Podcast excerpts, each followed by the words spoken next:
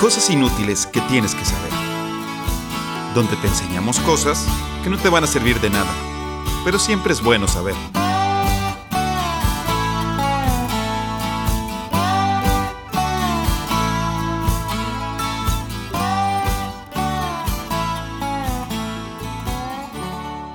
Hola, ¿qué tal? Bienvenidos a un día, cualquier día ya de la semana, no importa. Termina en ese, bueno. Sí, sí, sí, sí. De cosas inútiles que tienes que saber. Eh, me acompañan Mauricio. Hola, Mauricio. ¿Qué tal, Luis Fernando? Qué gusto estar con ustedes en otro capítulo más de cosas inútiles que tienes que saber. Y en esta ocasión no nos acompaña Mario Alberto, pero sí nos acompaña alguien que se llama M y A, Miguel Arturo. hola, hola. Un gusto estar de nuevo con ustedes. Así es, ya, ya lo conocerán. Por y por eh, salvarnos cada vez que tenemos una falla en el sistema. Así es, Mike es el Gunter de cosas inútiles que tienes que saber. Chiste súper culto, ¿eh? Tetísimo. Súper culto. De hecho, creo que mucha gente no lo va. No, si no, sí, confío en nuestro radio escuchas. Eh, bueno, el día de hoy me toca a mí decir Random Facts. Gracias, Mike, por comerte ese chivito y escribir un tema. Y pues, como ya saben, Mike nos deleitará con un tema y después Mauricio. Y es el primer tema de Mike. Así es. Hasta el día de hoy, Mike ya nos ha acompañado en dos episodios eh, diciendo Random Facts. Dos, ¿verdad? Sí, dos. Creo que dos. Sí, creo que dos. Que los invitamos a que lo escuchen. Es un capítulo y, otro capítulo. es decir, saben que escuchen todos para que sepan cuál La verdad, sí me acuerdo de cuál es, pero como es de mis peores temas que he dicho en la historia, no me voy a poner a ah, recordarlo. ¿Saben que Nadie se va a acordar. Bueno, ok. Pero bueno, entonces empezaremos con el tema de Mike, luego vamos con Mauricio. Antes de empezar, no olviden votar. Eh, claro. Ahora ya pueden votar en Spotify. Espero la página ahorita no sirve, pero eh, ojalá para cuando salga este capítulo ya la haya arreglado. La neta sí votan porque es la forma en la que nos burlamos de nuestros hermanos entre nosotros. De Mave más que de Sí, sí, más que, más que Porque la verdad, entre nosotros nos divertimos, pero Mave sí se lo toma en serio. Sí, sí, sí. Ok, bueno, entonces empiezo con el primer random fact. Este random fact viene inspirado a que justo acabo de salir, de, participé en un cortometraje y justo acabo de salir del cine donde fue eh, la premiere del cortometraje. Y em, uno de los cortometrajes que hicieron era un, una película muda. Entonces, mi random fact eh, está basado en esto. ¿Sabían ustedes que cuando durante la transición de las películas mudas y las películas con sonido hubo muchos actores que perdieron su trabajo porque la gente la gente nunca había escuchado sus voces, ¿verdad? Entonces, la gente no podía aceptar que la voz que estaban escuchando era la voz del actor. Hay una movie de eso, ¿no? De esa transición, la del artista. Ah, sí, sí. es buenísima.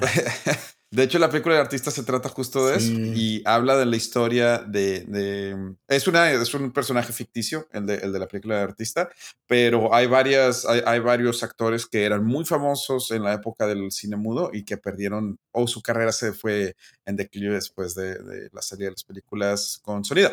Uno de ellos, Harrison Ford.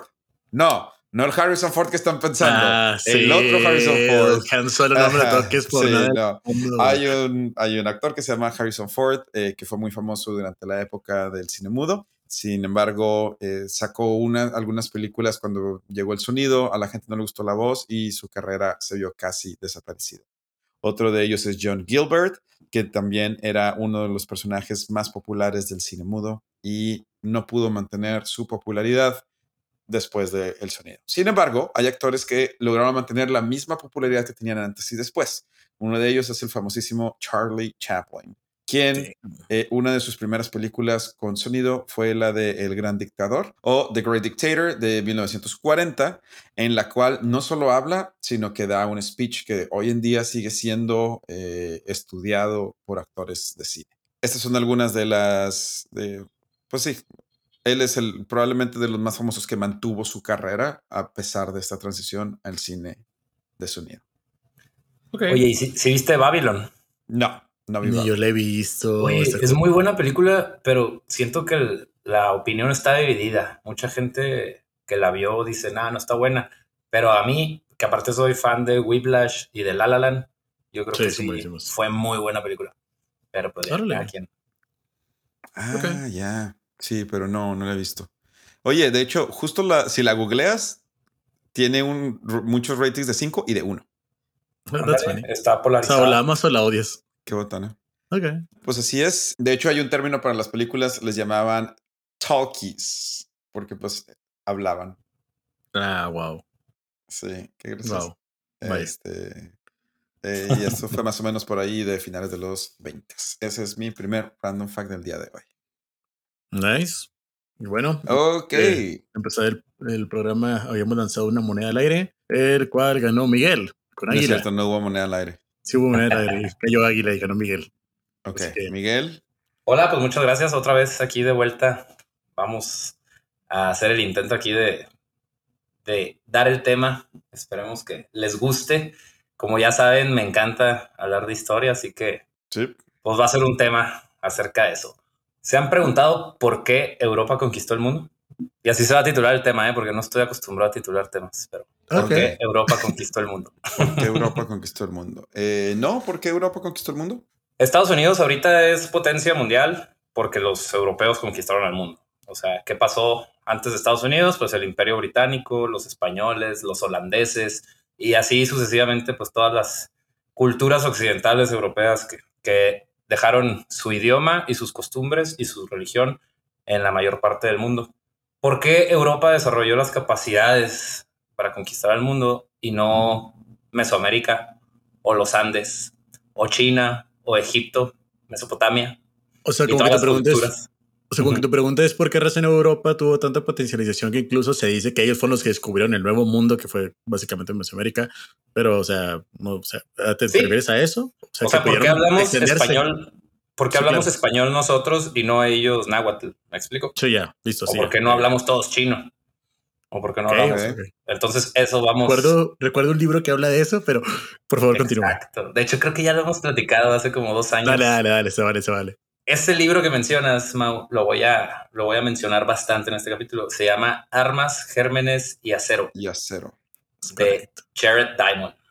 Eh, escrito más o menos en el 87. Jared Diamond es un escritor gringo de Boston eh, que se graduó de Harvard y luego hizo este, fisiología o algo así, una, un doctorado en fisiología Algo así. en Cambridge y luego después a la Universidad de California.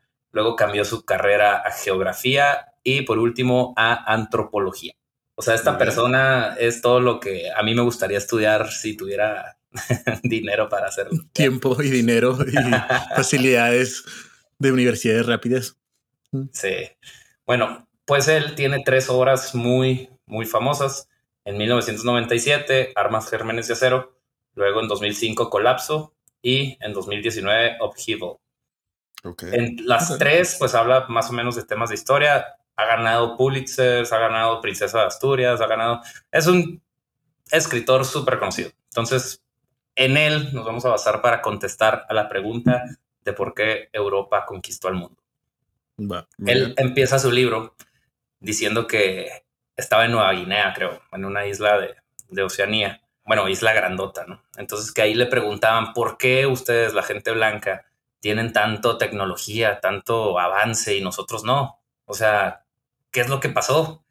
¿Acaso son más inteligentes? Esa es como una pregunta al aire. La pregunta. Sí, claro. ¿Será que el pintor austriaco del bigote chistoso tenía razón? ¿Será que en la ética protestante Max Weber también tenía razón? Mm, ok. Un poquito ahí más de contexto para los que fueron a la prepa 2030. Recordarán al profe Gavino haciéndonos leer la ética protestante y el capitalismo, algo así, ¿no? Se llama. Y el espíritu del capitalismo.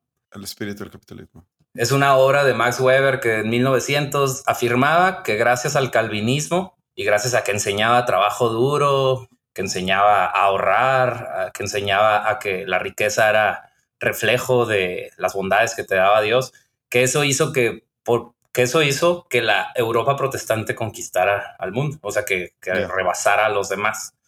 Eso Ok. Europa protestante, para los que no estén tan familiarizados con, con el término, viene siendo eh, el Reino Unido. eh, bueno, pues sobre todo el Reino Unido. Sí, Holanda, Reino Unido, Alemania. Este, después de, después de la reforma, o sea, de Martín Lutero, pues se separó la Iglesia Católica de los protestantes y los protestantes tienen muchas ramas. También habla de todas las ramas, ¿no? En el libro de que habla de los cuaqueros en Estados Unidos, habla de los, calvinistas. Este, pero pues es un tema muy extenso.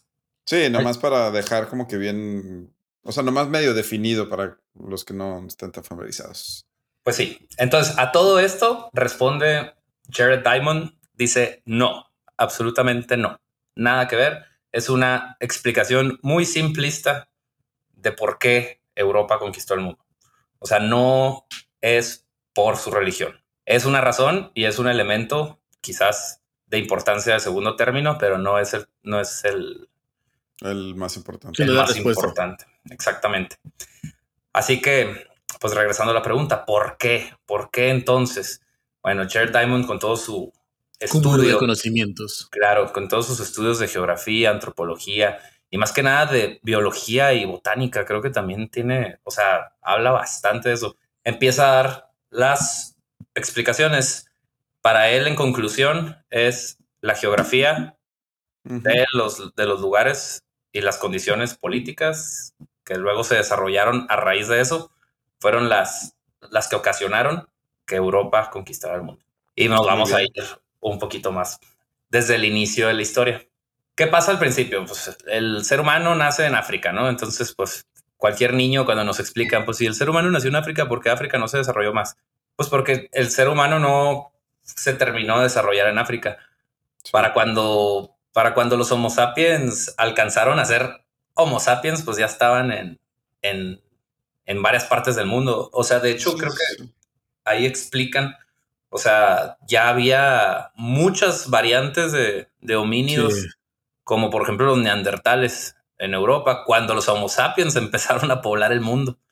Sí, o sea, pues bueno, a lo que vamos es que, pues sí, el Homo sapiens es una sola especie, no hay Aquí a lo que voy es que no hay diferencia de razas. Sí, sí, sí. sí, el, Homo sapiens es una especie y todos son capaces, al igual, de hacer lo mismo. Sí. O sea, tienen la misma capacidad un aborigen australiano que nunca se ha este, mezclado con otra raza que un pigmeo africano o que un este, caucásico o alguien indígena de América. Sí. Eh, esto pues ya comprobado y que más bien la alimentación y la, y la cultura, pues la educación que les dan, es lo que te hace pues ser más capaz o no a la hora de triunfar o, hacer algo de tu vida, ¿no? Entonces, pues ya, esas son causas sociales. Acá lo que va entonces es em, empieza a decir, bueno, entonces las primeras civilizaciones ya con el Homo sapiens esparcido en el mundo, este, ¿dónde se dieron? Se dieron básicamente en Egipto, en Medio Oriente, en China, en India y en Mesoamérica. De hecho, aquí hace algo bien importante Jared Diamond. O sea, dice, para demostrar que es este, que fue igual el desarrollo en cualquier parte del mundo. O sea, casi por los mismos años se empieza a, o sea, se, desarrolla la agricultura por primera vez, tanto en América como en Egipto, como en, como en India. Y cada una tenía sus propios cultivos. Entonces en los cultivos se va súper extenso. En los cultivos dice, bueno, en Mesoamérica tenían el maíz en el norte y la papa en el sur. En el en Egipto, bueno, en, África tenían la cebada, en, en, China el arroz y en India el trigo, si no, si no recuerdo mal. Y esto, ¿por qué lo menciona? Dice, pues los granos que más aportan calorías con el menor esfuerzo posible para cultivarlos fueron los granos que se cultivaron. Entonces no es fácil conseguir un grano cultivable que te alimente a toda la población. Entonces eso es lo que dice, pues bueno, para empezar, cultura que se desarrolló fue porque encontró el grano necesario para alimentar a la gente. Y luego dice un tema bien fregón que a mí me gustó. Dice el principio de Ana Karenina para los, para los animales domésticos. El principio de Ana Karenina dice, todas las familias felices se parecen unas a otras pero cada familia infeliz lo es a su manera. Lo dice para explicar por qué, o sea, como que los animales domésticos, todos los que se logran domesticar son iguales. Tienen las mismas condiciones mentales, físicas. Hablamos de la vaca, el caballo, El caballo, la Este, gallina, el cerdo. el perro, el perro más que nada, Sí, sí. el cerdo, exacto. Porque dicen algunas personas simplistas, dicen, ¿por qué los africanos no domesticaron a la cebra? ¿O por qué los mexicanos no domesticaron venados y, y montaron venados? Pues no, es imposible. Bueno, o sea, por los- más- Paso, paso. Los aztecas, ¿no? No los mexicanos. Ah, perdón, sí, sí, pues sí, quise decir así. Entonces, bueno, a lo que voy es, es a eso de que pues no, no fue por un motivo de que fueran más capaces o no las culturas, fue porque los animales que consiguieron, o sea, que tenían a la mano en sus, en sus ubicaciones, Sí, sí. no, no eran aptos para ser domesticados. O sea, por más que intentes siglos y siglos domesticar un león, nunca lo vas a lograr. Claro. Cada generación después te va a soltar una desconocida un león y va Sí, sí, sí. Es lo mismo con las cebras, es lo mismo con. Sí, con los venados también. animales. puedes. Además, hay animales que, o sea, sí, pues, ¿y de qué te sirve domesticar un venado? El venado no tiene la constitución física que un caballo. Ajá, es Nunca correcto. vas a poder montar un venado, porque físicamente el venado. Sí, te no- creo que puedas montar un reno a lo mejor, pero un venado con. Así es. Entonces, brincándonos todo eso, este, y sabiendo que varias culturas tenían esto, pues ahí empieza la primera desventaja, ¿no? O sea, Mesoamérica y los Andes no tenían bestias de carga. Hay un mito, y esto es así súper random fact, este, que vale la pena ver, porque a, a todos en primera nos dijeron que los indígenas en Mesoamérica y los Andes no habían descubierto la rueda, y es un mito. O sea, claro que tenían ruedas, había juguetes con ruedas, había ruedas por todos lados, ¿no? Sí. menos, menos para cargar mercancías, porque no tiene sentido. O sea, ¿para qué a la mercancía si tienes mil esclavos? ¿Para qué le agregas ruedas? O sea, si no tienes ni caminos, o sea, de que si, si vas a, a cruzar este costales de hielo, no sé, de, de la montaña hasta la ciudad, pues mejor bájalos cargando. O sea, tienes la mano de obra, no Sí, necesitas no- carretas. No, tienes la necesidad, claro. tus bestias de carga son humanos y eso sí lo hicieron perfectamente. Entonces, pues no es un tema de, de capacidad o no. Entonces, vamos a, a pasar a ver el continente euroasiático africano. ¿Por qué se desarrolló?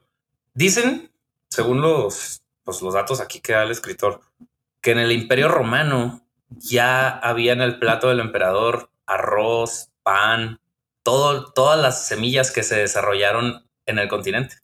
Le faltaba obviamente el maíz, el frijol, la papa, pero eso llegó después, ¿verdad? Sí, pues sí, pues. Pero ya tenían una variedad de granos y de animales por todo el continente euroasiático africano.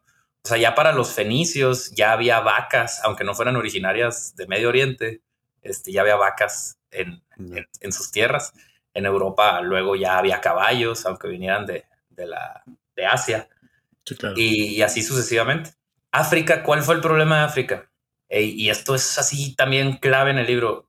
El problema de África es que tiene el desierto del Sahara, que sirve Sí, como que sí, muralla natural. Sí. Entonces, los granos que se generaron en el norte, como el trigo, la cebada, no se, no se fueron fácilmente, no se Sí, domesticaron. pasando hacia el sur. Sí, sí, sí. Pero pues sí, o sea, Sudáfrica y todo lo que está abajo del Sahara, pues no se pudo, no se pudo como cultivar todo lo que se cultivaba en otras partes, porque no llegaba tan fácil por el clima los granos a, a- a reproducirse ahí. O sea, tuvieron que haber pasado muchos años y de adaptación de granos.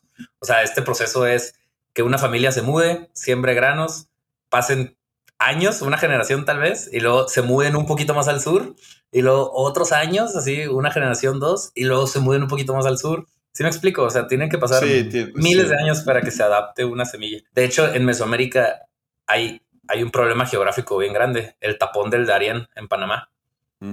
Ahí rara, o sea, estuvo muy curioso que el maíz sí bajó de meso, del, del hemisferio norte hasta Perú. Sí se llegó a cultivar maíz en Perú, pero la papa nunca llegó al norte. Ya. Mm. Entonces, también había civilizaciones con muy buen clima y todo, por ejemplo, en Mississippi, y no, no les llegó todo lo que tenían cultivando en Mesoamérica, porque pues tenían que pasar por desiertos y demás, ¿verdad? Sí, sí, sí. El desierto del, del Sonora el, y el de Chihuahua son desiertos también muy grandes que sirven también como barreras casi, casi. Así que, pues bueno, tenemos entonces, pues ya sabemos por qué, por esas mismas razones, Asia, eh, digo, perdón, Australia no se desarrolló tampoco muy, muy similar. además Australia creo que es el último lugar al que llegan los humanos, o sea... De hecho, no. Está, está bien fregón cómo migraron hasta la isla de Pascua. La gente Ah, en la isla de Pascua tiene más similitud con, con los, pues la gente de, de Oceanía que con América. Y puede ser que haya gente que de Oceanía haya llegado a América. Ese es otro, otro de Ah, sí, es otra, sí, a Sudamérica, sí. Sí, porque ya la isla de Pascua está muy cerca. O sea, ya desde civilizaciones muy, muy antiguas ya había gente llegando a, a todas las islas en, en- en embarcaciones pequeñas. Y de ahí, Entonces, euroasiático africano, conectado, trading entre todos ellos. sí, tenemos que todo entonces Euroasia empezó con una superventaja geográfica. Y Sí. ahora regresamos al, al título del libro, Armas, Gérmenes de Acero. ¿Por qué Europa conquistó el mundo? Bueno, el hecho de que haya tanto ganado, tanto, perdón, animal domesticable, eh, agricultura, generó un alza en la población, generó un crecimiento poblacional y por ende de gérmenes y por Sí. ende de eh, Enfermedades, muertos, Anti- y anticuerpos. anticuerpos. Entonces ya el habitante del continente euroasiático, al lugar al que iba, iba con sus gérmenes. Sí. Esto pues ya creo que todos lo sabemos. Para mi compañero que no haya leído historia y que nos esté escuchando, le diré la conquista española de los pueblos mesoamericanos fue posible gracias a la viruela. Ese es el factor determinante. Gracias a la viruela se murió, o se diezmó la población, o sea, uno de cada diez personas, nueve de cada diez personas Nueve murieron. de cada 10, sí, estiman que un 90, 95% Sí, aquí de la realmente, los, aquí nativa- realmente los nativos estaban dispuestos hasta dar al último hombre hasta defender la tierra. El problema fue nada más que pues Así las es. Sí, que no. enfermedades no nos lo permitieron. España, ¿por qué llegó a conquistar Mesoamérica? Porque estaban buscando rutas para ir a China. ¿Qué pasa? Se nos olvida que los musulmanes controlaron el centro de Eurasia durante 800 años, casi mil. Fueron los, los que decían que cruzaba a China y que entraba a Europa. Controlaron el centro, la capital del mundo fue Damasco en Siria, fue este, otra ciudad por ahí que creo que bueno, pues, o sea, los musulmanes pusieron su capital en estas ciudades de Medio Oriente. Y como ustedes saben, pues, y de hecho ya lo hablamos, ¿no? En, en otro capítulo, los musulmanes llegaron hasta España, hasta el sur de Francia. Sí, claro, sí, sí, sí. Llegaron a conquistar Grecia, Hungría, Budapest, se llama Budapest por los musulmanes, este, Turquía completo. O sea, en ese momento en el que el imperio romano de Oriente, en Constantinopla, según esto era lo mejor, llegaron los musulmanes y acabaron con todo. O sea, Sí, sí, sí, sí, sí. no acabaron Sí, con todo, más bien tomaron el- el- las riendas y siguieron creciendo. O sea, hubo... Bueno, a ver, el Imperio Otomano, oye, el Imperio Otomano todavía peleó en la de la Primera Guerra Mundial. Claro, Sí, sí, duró, sí. duró Es lo que 600 decían la años. otra vez, o sea, Después de la caída del Imperio Romano de, de Oriente, de todos modos, lo- los, los otomanos, como dices, ¿cuánto más? 600. Pues más o menos. Creo, O sea, tengo miedo de equivocarme, pero, o sea, deben fácil. de ser unos 400 años, 350. no, no, sí, o sea, fácil, pero no mínimo, manches, sí. o sea, de todos modos. es absurdo, es absurdo. Y, y sí, o sea, bueno, ellos, ¿qué nos dejaron? Nos dejaron el álgebra, nos dejaron mil cosas de química, nos dejaron impregnado todo el español con, con palabras, o sea, Palabras Como realmente, ajedrez, almohada, azúcar, todos esos. Sí, alcoba. Alcohol. La historia de la que no se habla tanto. Sí, no, o sea, realmente fueron el- el- la cultura hegemónica en ese momento. Ah, retomando el tema, los musulmanes, como controlaban este eje, el, el creciente fértil, así se llama, así le llaman a, a toda la, pues, la zona de Mesopotamia, Siria, Irak, este, el creciente fértil, eh, pues los europeos tuvieron que buscar otras rutas porque no, no era como pasar fácilmente por ahí, o sea, en realidad no tenían el control de las rutas. Los europeos buscando rutas encontraron Mesoamérica, encontraron oro, encontraron las especias, lograron comerciar con China, con el sur de África, el comercio de esclavos y ¡pum! Ahí rebasaron completamente a China y, a, y al creciente fértil. China, ¿por qué no desarrolló lo mismo que Europa? O sea, a- hasta ahora, como les he dicho, el orden de los factores, Sí. China tenía todo, ¿no? Aparentemente Sí, para, sí, sí, para aparentemente. también haber buscado rutas, porque los musulmanes no dejaban pasar a Europa y también tenían pues el continente euroasiático. También tenía una civilización milenaria de las primeras que se hicieron. ¿Qué pasó con China? ¿Qué creen que haya pasado con China? Fíjate que no sé, porque China siempre fue un país eh, con, con, una tierra muy fértil. El arroz siempre les era, era obviamente difícil de cultivar, pero eso les ayudaba a que su cultura fuera muy dedicada. Y nunca hubo una como que muy gran, o sea, grande guerra civil donde murieran millones y millones de personas. Por eso tiene tanta población hasta donde yo sé. Pues tiene mucha población porque también la geografía lo permite. Sí. Y la, o sea, el territorio cultivable de China es gigantísimo. El problema de China, o sea, y no problema, más bien ventaja de cierta forma, es su geografía. La geografía es muy montañosa, pero también muy extensa y no es, este, bueno, desde muchos años antes fue conquistada por una sola tribu, por así decirlo. O sea, todos los chinos son parecidos en esta zona. De hecho, la gente de Filipinas, la gente del el sudeste asiático, todos vienen de esta raza. O sea, como que hubo mm. alguna vez un, pues, una expansión gigante de la tribu autóctona de esa, de esa zona que conquistaron todo. Entonces, si analizas los idiomas, porque así también se pone en el libro analizar idiomas y demás, este, si analizas los idiomas, pues te das cuenta que en las islas de Oceanía y en Filipinas y en varias partes, pues escuchas lo que los chinos estaban hablando, o sea, este, con las mismas raíces, pues. China, ¿qué hizo? Tuvo muy buena estabilidad política en los tiempos cuando Europa estaba buscando rutas comerciales. China tenía barcos más grandes que las carabelas que trajo Colón pero sí, o sea, fue un golpezazo de suerte de Europa y que China no estaba buscándolo. O sea, China no le hacía falta. Este. Sí, más bien yo creo que eso fue lo de China, ¿no? Que no le hacía falta. O sea. China tuvo la ventaja o desventaja también de estar en el círculo de la malaria. Eso lo mencionan. Entonces ah. también como que los europeos que querían llegar o la gente que quería colonizar, pues se topaba con malaria. Entonces no era tan fácil y ya ellos acostumbrados a, a, vivir en malaria, pues se supieron, digo, pues resistieron, ¿verdad? Entonces, bueno, esa es la explicación muy básica, factores geográficos, biológicos y culturales que hicieron que China no se desarrollara. No se desarrollara. Entonces Europa, eh, ya a raíz de que trae armas, gérmenes y avances tecnológicos, pues conquistaron al mundo. Por tanta diferencia de culturas, había exagerada competencia la competencia que se dio entre Alemania y Francia hizo que hubiera una carrera acelerada en tecnología entre Alemania y Francia y luego más adelante Reino Unido, ¿verdad? Pero esas guerras, desde Napoleón hasta la Segunda Guerra Mundial, entre Francia y Alemania, o sea, fueron una carrera gigante.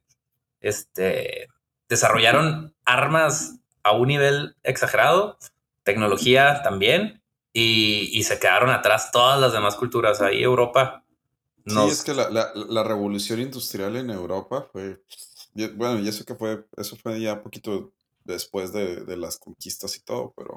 Sí, y terminar la colonización mundial, pues se dio hasta la, hasta la primera, segunda guerra mundial, o sea, ya que Francia se repartió, ya que Francia e Inglaterra se repartieron Medio Oriente, fue en, en ese siglo, en el siglo XX, se repartieron África, se repartieron, bueno, pues América ya estaba repartido e independizado, pero pues gobernado por los yanquis, diría Maduro. y, y, pues China, Japón, realmente también después de la Segunda Guerra Mundial se hicieron pues americanos, digo Japón pues, de que ya empezó la Guerra Fría y demás, pues Rusia también es Europa a final de cuentas. Y eso es básicamente mi historia de por qué Europa conquistó el mundo armas, gérmenes y acero. Gérmenes y acero. Lance el libro. Vaya, vaya. Además, hay algo, hay algo muy, muy interesante sobre la geografía europea. Que, para empezar, o sea, hay, hay cosas que la gente no entiende. Roma está más al norte que Nueva York. Geográficamente. Sí, sí. Mira, lo dices y no te creo. Lo estoy googleando en Yo sé. no, sí, sí, sí, sí. Sí, o sea, pero por estar en el Mediterráneo es más cálido. Pero, pero por lo que le llaman la corriente del Golfo, que es agua caliente que sube del Golfo de México hacia Europa. O sea, la verdad es que la mayoría de Europa debería estar congelado, debería estar niveles de Canadá. Sí, o sea, París está más al norte que Montreal. Ah, sí, ya vi. Pero gracias a la corriente del Golfo, entonces lo que tienes es, es como tú dices, una, una, una zona culturalmente similar de este a oeste. A diferencia de América, que es, que, que es una zona geográfica de norte a sur. De norte a sur es muy difícil, entonces te quedas en tu, o sea, los mesoamericanos se quedan en Mesoamérica, los de Iberoamérica en Iberoamérica, porque los climas son muy diferentes. Pero aquí eh, eso facilita también mucho el, todo el comercio de, en Europa. De hecho, se habla de los climas mediterráneos en este libro. Dice, ¿cuántas partes en el mundo tienen clima mediterráneo y no se desarrollaron como el Mediterráneo? Está Australia, está Sudáfrica, está California. California y Baja California. Y, está Chile, ¿no? Chile. más o menos todas esas zonas que acabo de mencionar están completamente, pues, Sí, sí, sí. ¿Cómo se dice? Pues aisladas del mundo. O sea, California rodeada de montañas, Chile, pues hasta abajo en la Patagonia. Entonces, el Mediterráneo fue el punto perfecto para crear una civilización. Y por eso vimos ahí los fenicios, los griegos, los romanos. Perfecto. Bueno, pues muchas gracias, Mike. ¿Les parece si hacemos una pausa y regresamos con el tema de Mauricio y mi random fact? Fuga.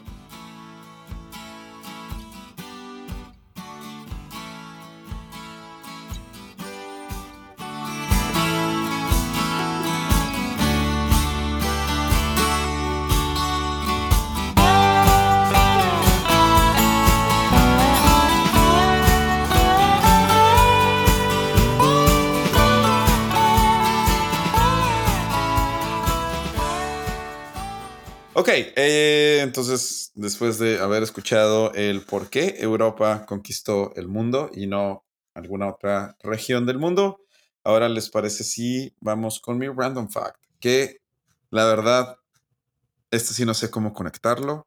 Con lo único que lo puedo conectar es eh, cómo llega uno a Europa desde el continente americano. Wow. Por el estrecho de no, pero, o sea, si tú ahorita quieres llegar a Europa, ¿cómo irías? Pues, ¿En avión? En avión, exactamente, en avión. Ok. La verdad es que no sé, probablemente. Es un fresa, Miguel, por barco, güey. es un fresa, güey. Probablemente, no sé si ya platicamos este random fact, si sí, una disculpa, si, pero tomos, es de estos random facts que, aunque ya te lo sepas, está chido recordar.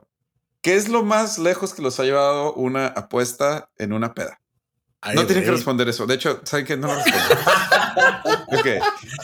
Si te contara, güey. sí, sí, mejor, mejor saben que este, no, no lo respondan. Ok. Pero estoy casi seguro que no los ha llevado a lo que llevó a Thomas Fitzpatrick, quien, gracias a una apuesta en una peda en un bar en Nueva York, aterrizó un avión en las calles de Manhattan, no una, sino dos veces. Ay, güey. Y la segunda vez fue porque no le creyeron la primera. ¿Es en serio, güey? Sí, sí. Thomas Fitzpatrick eh, nació y creció en Nueva York. Eh, era, estaba aprendiendo a volar aviones. Y el 30 de septiembre de 1956 estaba en una taberna en Washington Heights y eh, le estaba platicando a uno, oye, estaba aprendiendo a volar aviones y quién sabe qué. Y le dijo, ay, ¿a poco sí, güey? ¿Cuánto que no puedes aterrizar un avión ahorita aquí? Pues se lo tomó muy en serio. Así que Fitzpatrick manejó hasta su escuela de aviación, se robó, bueno, en palabras de él, pidió prestado un avión y lo voló y lo aterrizó en la calle 191 y St. Nicholas Avenue a las 3 de la mañana. Así es, no sería la última vez ya que dos años después, el 5 de octubre de 1958, haría exactamente lo mismo después de que al estar en, uno, en otra taberna, le platicó de esta hazaña a uno de los que estaba ahí y le dijo, no te creo, pues dijo, ah, no me crees, pues manejó otra vez a esa escuela de manejo, tomó prestado otro avión y aterrizó en esta ocasión en Amsterdam Avenue y la calle 187. Perfecto. Excelente. Así es. ¿Y ya ubicaste esas calles allá en Nueva York? Ah, sí, claro. No, de hecho están muy arriba, no, no ando por ese lugar. Ah. No, no ando por ese lugar, sí está muy arriba. Pero sí, ¿cómo la ven? Vale, nice. ¿Qué perros? Hay fotos de, de las dos ocasiones. Eh, la policía está, sí, sí lo vale. La policía está muy confundida. Demasiado confundida. Eh, de hecho, hay fotos de Google Street View de la calle hoy en día. Y pues sí, esa es la historia de Thomas Fitzpatrick, quien aterrizó dos aviones en Nueva York. Bueno. Muy al estilo GTA. Si nunca lo hiciste exacto. en el GTA, sí. no sí, sí, sí, GTA. Pues él lo hizo en la vida real. Eh, okay. Ese es mi random fact del día de hoy. Mauricio. Claro. Y bueno, eh, señores y señoras que nos escuchan, como ustedes saben, cosas inútiles que tienen que saber, se trata del podcast en el cual no tenemos ni idea de lo que van a hablar las demás personas en el día. Así que yo en esta ocasión tomé la decisión de darles un poco más de... Eh, mira, de Mike no vas a estar hablando, ¿eh? Ah, no, el problema es que el tema de Mike es demasiado cultural, histórico, bonito y es como que ah, ahora me siento mal de mi tema, que es un tema literalmente, este, como, pues, ¿cómo decirlo? Tropicalizado a octubre. Halloween. Estoy bastante seguro de que este capítulo, si todo sale bien, sale más o menos por allá a finales de octubre. Así que estoy seguro que le va a gustar un poco, porque se va a tratar de lugares tenebrosos. Uh, dilo otra vez que me. Lugares tenebrosos. Uh. Antes que nada, y primero que todo, definitivamente, he de decir, no hay evidencia científica sólida de la existencia de fantasmas, espíritus o lugares embrujados. Las historias y lugares embrujados suelen ser puramente mitos, leyendas, cuentos populares y son parte de cultura y tradición de muchas sociedades. Algunos de los lugares más conocidos a menudo se consideran entre los siguientes. Ok. En primer lugar, vamos a Jamaica. Rose Hall. El Rose Hall Great House es una histórica mansión ubicada en Jamaica y es famosa por ser el escenario de numerosas leyendas y mitos relacionados con Annie Palmer, conocida como la bruja blanca de Rose Hall. Mm. Aunque hay varias versiones de la historia, la leyenda de Annie Palmer es una de las más conocidas. Según la leyenda, Annie Palmer es una mujer de ascendencia inglesa que se mudó a la plantación de Rose Hall en la década de 1820, después de casarse con John Palmer, el propietario de la plantación. Sin embargo, se decía que Annie tenía un ladillo oscuro bastante tenebroso y diferente a lo normal, ya que se atrevía poderes de brujería. Muy bien, casual. Se rumoreaba que Annie era cruel y malvada y que asesinó a sus tres esposos, así como a varios esclavos de la plantación. Supuestamente practicaba rituales vudú y magia negra en la casa. Uh. La leyenda cuenta que Annie Palmer finalmente fue asesinada por uno de sus esclavos, quien se rebeló contra su tiranía. La historia de su maldad y trágico final se ha transmitido durante generaciones y ha contribuido a la fama de la terrorífica mansión Rose Hall, la cual funciona ahora como un centro de atracciones turística. Qué padre. Yo iría. Sí, ahora sí. Yo no. No. No, yo sí iría. en Jamaica también es bien de que típico eso del vudú y así. El vudú y todo, sí, de hecho sí. De hecho, es de Jamaica. O sea, ah. viene de, de Luego de ahí emigró a África, perdón. No, de Estados ah, Unidos también. de hecho, Nueva Orleans, es, Nueva Orleans es como de la cuna de esta onda y la verdad no puse ninguno de, de Nueva Orleans, eso lo quise dejar para otro octubre, pero sí, sí, sí, básicamente. Muy bien. El siguiente que les voy a contar se trata de más que un lugar, es específicamente un barco. El Queen Mary, California, Estados Unidos. Ah, ese sí me suena. El Queen Mary, un antiguo transatlántico de lujo, ha sido el escenario de numerosos informes de actividad paranormal. Los testigos afirman haber visto sombras, escuchado voces inexplicables y experimentado fenómenos inexplicables. Se rumorea que varios espíritus, incluyendo a un antiguo ingeniero, todavía deambulan por el barco. Básicamente este barco, su construcción se hace en 1930, ¿ok? En Escocia. Sí, ok. Parece Fue una versión rara del Titanic. Ajá, básicamente, de hecho se parece mucho. Es completado en 1936 y zarpa por primera vez hacia Ran, una isla escocesa, para pruebas preliminares, luego a Southampton y a la costa sur de Inglaterra, para ser pintado y entregado ya para su finalidad y para que haga lo que, lo que él quiere, ¿no? El 27 de mayo de 1936 le va a anclas en el puerto de Southampton para iniciar su viaje inaugural rumbo a la ciudad de Nueva York. Ok, yay. Fue reconocido como transatlántico, fue reconocido antes como el transatlántico más grande que había existido en, ese punto de la historia, obviamente. Era un lugar de lujo para la realeza y hasta para celebridades de Hollywood. Está bien fresón, ¿eh? Busca en 1939, con el estallido de la Segunda Guerra Mundial, sus viajes de placer terminaron. Ah, el pues Queen sí. Mary pasó a ser un buque de tropas más grande y rápido de la época. Un buque capaz de transportar 16.000 soldados y a una velocidad de 30 nudos. Terminada la, la contienda, toma 10 meses de volverle su pasado esplendor. Lo que pasa es que cuando empieza a ser un buque de guerra, básicamente lo pintan de gris y de hecho le llamaban el fantasma veloz. Ok. Terminado este tema, básicamente reanuda los servicios de hacer sus este, viajes de lujo.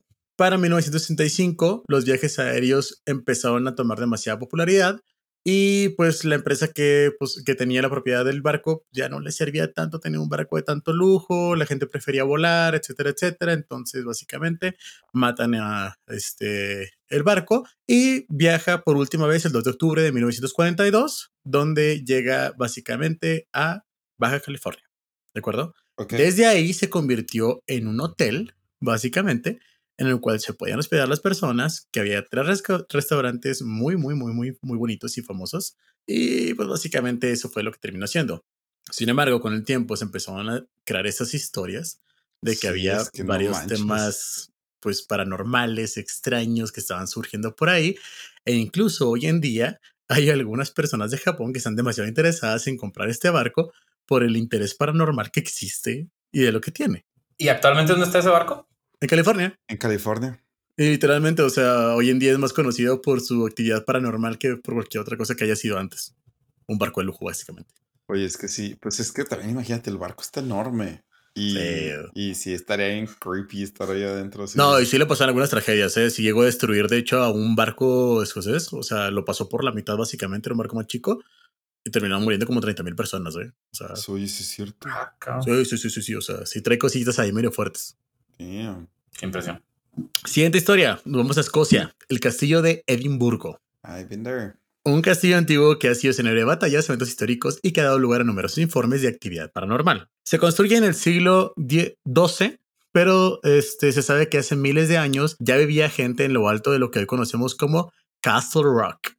A lo largo de los siglos se ha generado actividad paranormal de todo tipo y varias apariciones de, de espectros, fantasmillas, que pues básicamente son cosas que se suelen platicar, historias que se suelen dar, leyendas y mitos que se suelen dar en esa región básicamente. Tiempo. Castle Rock, así tipo Casterly Rock. Sí, se parece demasiado, yo Ah, lo ok. sé, sí te entiendo, también me sonó demasiado cuando, cuando lo leí, pero sí, Castle Rock se- era como se llamaba básicamente el lugar. A ver, si yo fuera un fantasma, güey. Sí. Si yo fuera un fantasma y digo, a ver, me puedo aparecer en una casilla ahí embrujada en Chihuahua o en el castillo de Edimburgo.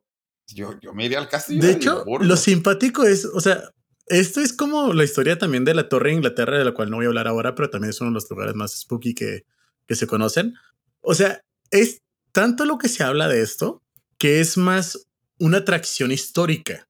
Sin embargo, el mismo lugar, por ser una atracción, histórica, lógicamente, tiene un centro de quejas, tiene un centro de donde te puedes llegar a, a reclamar las cosas que te pasaron. En verdad, o sea, hay demasiadas quejas de visitantes y locales que afirman haber visto apariciones, sido tocados o agarrados, la sensación de haber observado ver figuras sombrías en rincones, neblinas extrañas, luces verdes, esferas de luz, o sea, bajadas súbitas de temperaturas sin explicación, e incluso si sensaciones, o sea, pues como de depresión repentina.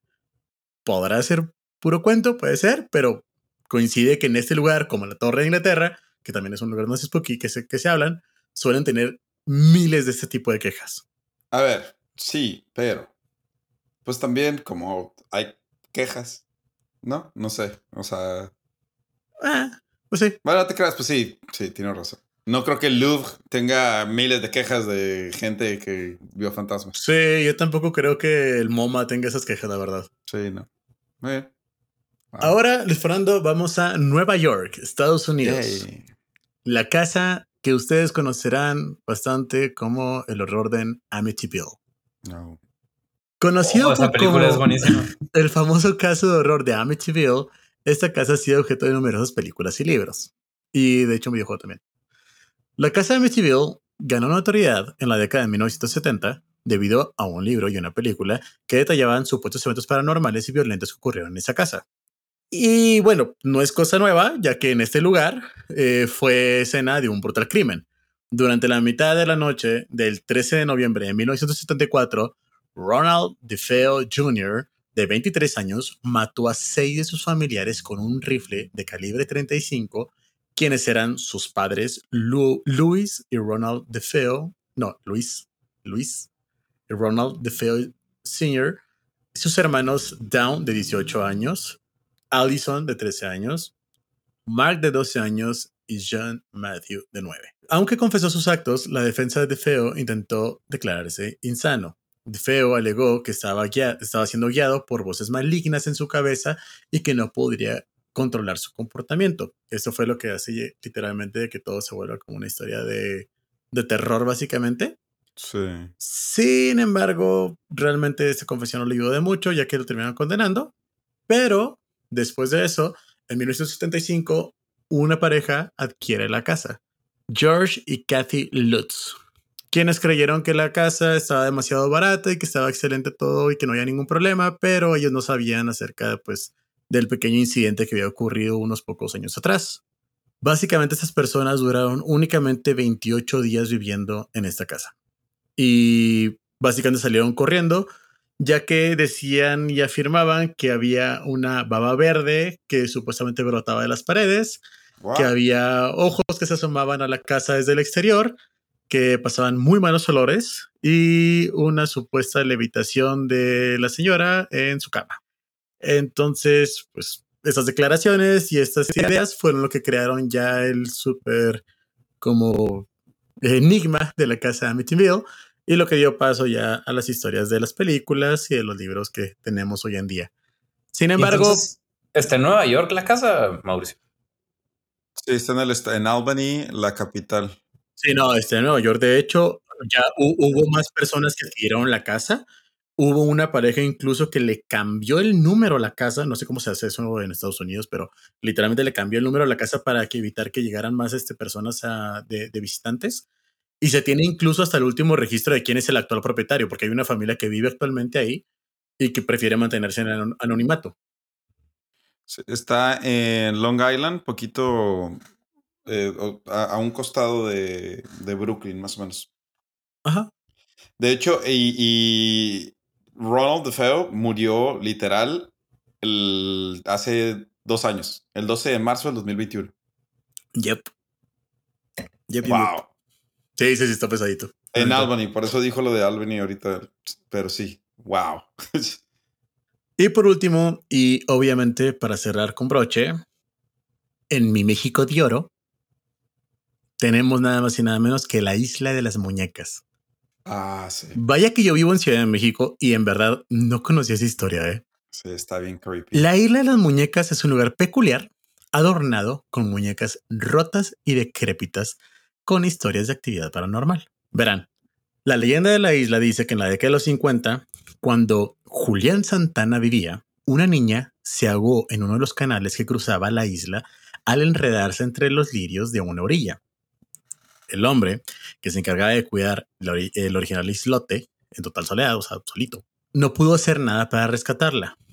Se dice que entonces con el tiempo, el fantasma de la niña se aparecía en los sueños de Santana, al mismo tiempo que comenzó a escuchar gritos y llantos en los alrededores de la isla, supuestamente producidos por la niña, quien buscaba atormentar al protector de la isla.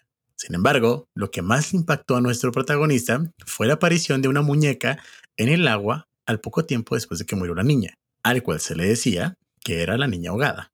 Ante el miedo por el fantasma de la niña y apenado por no haber podido salvarla, Julián decidió proteger a su, casa con muñecas de todos los tipos y tamaños que funcionarían como guardianes. A raíz de aquello, comenzó a encontrarse cada vez con más muñecas abandonadas en los canales, las cuales decidía colgar. Así, al paso de algunas pocas épocas, llegó a, llegaron a ser más de 1500 muñecas colgadas. No lo googleen, ¿eh? Está bien creepy. Sí, Yo ya lo, había, ya lo había visto hace mucho, pero recordarlo. Evidentemente estamos hablando de 1500 muñecas que están colgadas dentro de la naturaleza, dentro de paredes, de lugares que no deberían de estar y que están mutiladas y que están muy mal cuidadas y hoy en día incluso tienen moho y se ven muy feas, lo cual le da un aspecto demasiado macabro. Sin embargo, y lamentablemente, en el año 2001, un envejecido Julián Santana se acercó hasta uno de los canales para pescar acompañado de su sobrino. Ahí le confesó a su familiar que había una sirena en esas aguas que pretendía llevárselo desde hace mucho tiempo. En un momento dado, el sobrino fue a ver cómo estaba el ganado. Y cuando regresó, se encontró con su tío, que yacía muerto flotando en el río. La autopsia reveló que fue simplemente a causa de un infarto. Pero, desde ese momento, el lugar se quedaría con el nombre de la Isla de las Muñecas.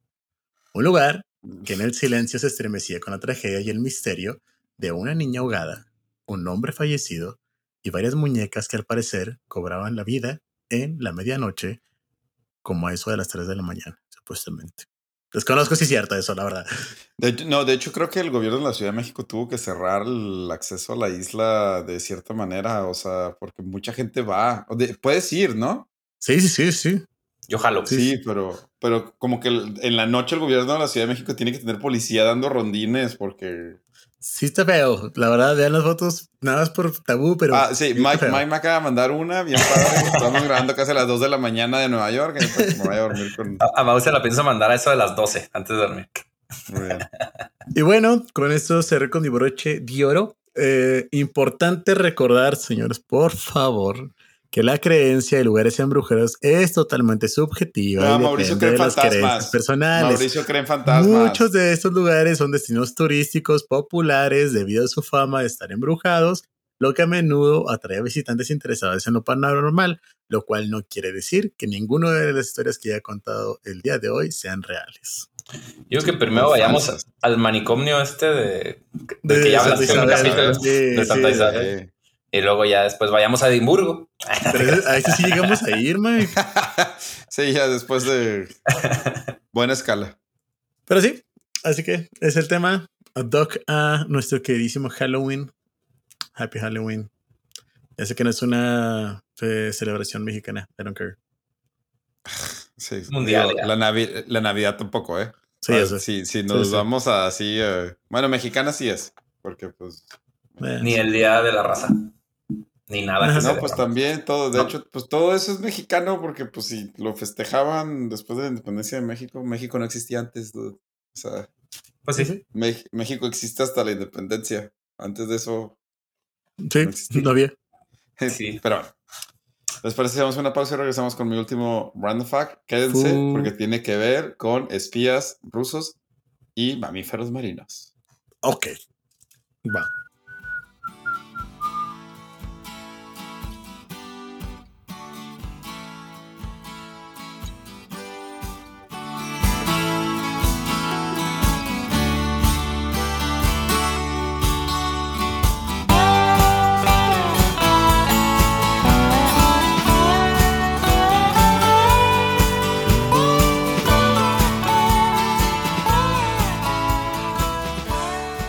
Y bueno, después de eh, pues tener problemas para dormir gracias a Mauricio y gracias a las fotos que me mandó Mike, yo les vengo a traer. ¿Cómo puedo conectar? Es una historia de terror si lo consideras bien. No Ok. Ok, les dije mamíferos marinos, rusos y espías. Eh, yo sé que ya en algún momento hablamos de los eh, delfines espías rusos, que de hecho Bueno, todavía existen. bombarderos. Y no, sí, y los encontraron hace poquito en Ucrania. Y una vez hablamos de gatos espías. Sí. Bueno, pues este es, les traigo una nueva especie. Porque los rusos eh, y espías, mira, la especie mamífera inteligente que puedan usar.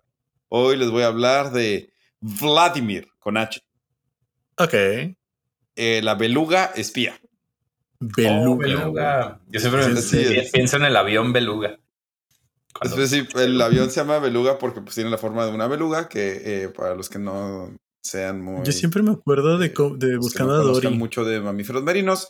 La beluga es un tipo de delfín, no es un delfín, pero es de la familia de los delfines, eh, blanco. De hecho, yo creo que muchos lo conocen porque es muy, es muy famoso. Oh. Vive en los, en los países nórdicos. Bueno, pues hoy les voy a platicar la historia de Vladimir, que es una beluga que se encontró en los mares de Noruega en el 2019. Son los que Ah, tienen sí. ecolo- ecolo- ecolocalización. Con el cerebro así de que, Uh, sí. Es un Sale en un capítulo de Los Simpson. Sí, es un cetáceo. Y aparte sale Eh. Ah, de hecho, sí, no es un delfín, ¿eh? es una ballena. Sí, Tienes razón. Es un cetáceo. ¿Los delfines son cetáceos? Creo que, pues, familiares, ¿no? Son mamíferos también, ¿o no? Ah, lo diremos en otro capítulo. Pero bueno, eh, sí, pues Vladimir lo encontraron el 2019 en los mares de Noruega y ustedes van a decir, oye, pues, ah, ok, pues encontraron una beluga ahí. Pues sí, pero esta beluga tenía una cámara atada a su cuerpo, literal. Que, bueno, pues sí, la beluga cuando la encontraron estaba atorada en una red de un pescador, el pescador la corta, pero le llama la atención una cámara que estaba atada al cuerpo de la beluga, eh, la cámara tiene inscripciones en ruso la beluga tenía ciertos comportamientos muy peculiares. Las belugas son animales muy eh, de grupos, pero y, que evitan el contacto con el ser humano. Sin embargo, esta beluga golpeaba los barcos, eh, tenía una familiaridad con los seres humanos y quería estar cerca de las ciudades noruegas, sobre todo. Entonces se cree, y el gobierno noruego sigue fiel a la idea, y todavía lo dice porque la beluga sigue viva, que Vladimir con H es una beluga espía rusa. Wow. Sí, eh, lamentablemente. yo le creo, eh. yo le creo. Sigue con vida, le pusieron un rastreador, sigue nadando por las aguas noruegas. Eh, pero la mayoría de su tiempo lo pasa simplemente flotando boca abajo. A ver, es que cuando estás en el mar boca abajo está raro. Se la pasa flotando con la cara hacia la superficie, pero flotando pero sin salir, ¿sabes? Como, como así de que a, un metro de la superficie. Que es un comportamiento muy extraño en belugas, porque las belugas pasan la mayoría de su tiempo con, pues, con otras belugas. Se cree que es como que una forma de depresión y que pues Vladimir simplemente está viviendo con pues la su vida post ser espiarros. Yo siempre me he ah. preguntado si, si, los animales tienen también así como retrasos mentales a veces. Sí. Yo pienso que mi perrita tiene retraso mental. No, sí, sí, sí existe. De hecho, puedes googlear fotos de animales salvajes con retraso mental. Sí, sí. está, está, interesante. De hecho, los hipopótamos están bien bonitos, según yo. Porque muy pocos de ellos sobreviven, pero los que llegan a sobrevivir, hay, hay, una foto muy famosa de un león con lo que nosotros conocemos coloquialmente como el síndrome de Down, que es el cromosoma extra. O sea, pasan animales. El problema es que es más difícil para un animal sobrevivir, un animal salvaje sobrevivir con este tipo de enfermedades. Y normalmente pasa en, o en, manadas o en animales muy inteligentes que, que tienen esta empatía por, por otros animales de su especie. Sí, de hecho. Pero no, Vladimir. Vladimir es inteligente. Vladimir con H, búsquenlo. Está bien bonito. Es una beluga espía. Wow y con esto damos por terminado el episodio número 12 de Cosas Inútiles que tienes que saber con nuestro invitado especial, Mike. Mike, ¿algo que quieres decir antes de despedirnos? Nada, muchas gracias una vez más por tercera vez haber estado aquí con ustedes. Esperemos que haya una cuarta. Mauricio. Muchas gracias por escucharnos y nos vemos en el siguiente capítulo. Así es, nos vemos en el próximo capítulo. Gracias. Hasta luego. Chao, Genji.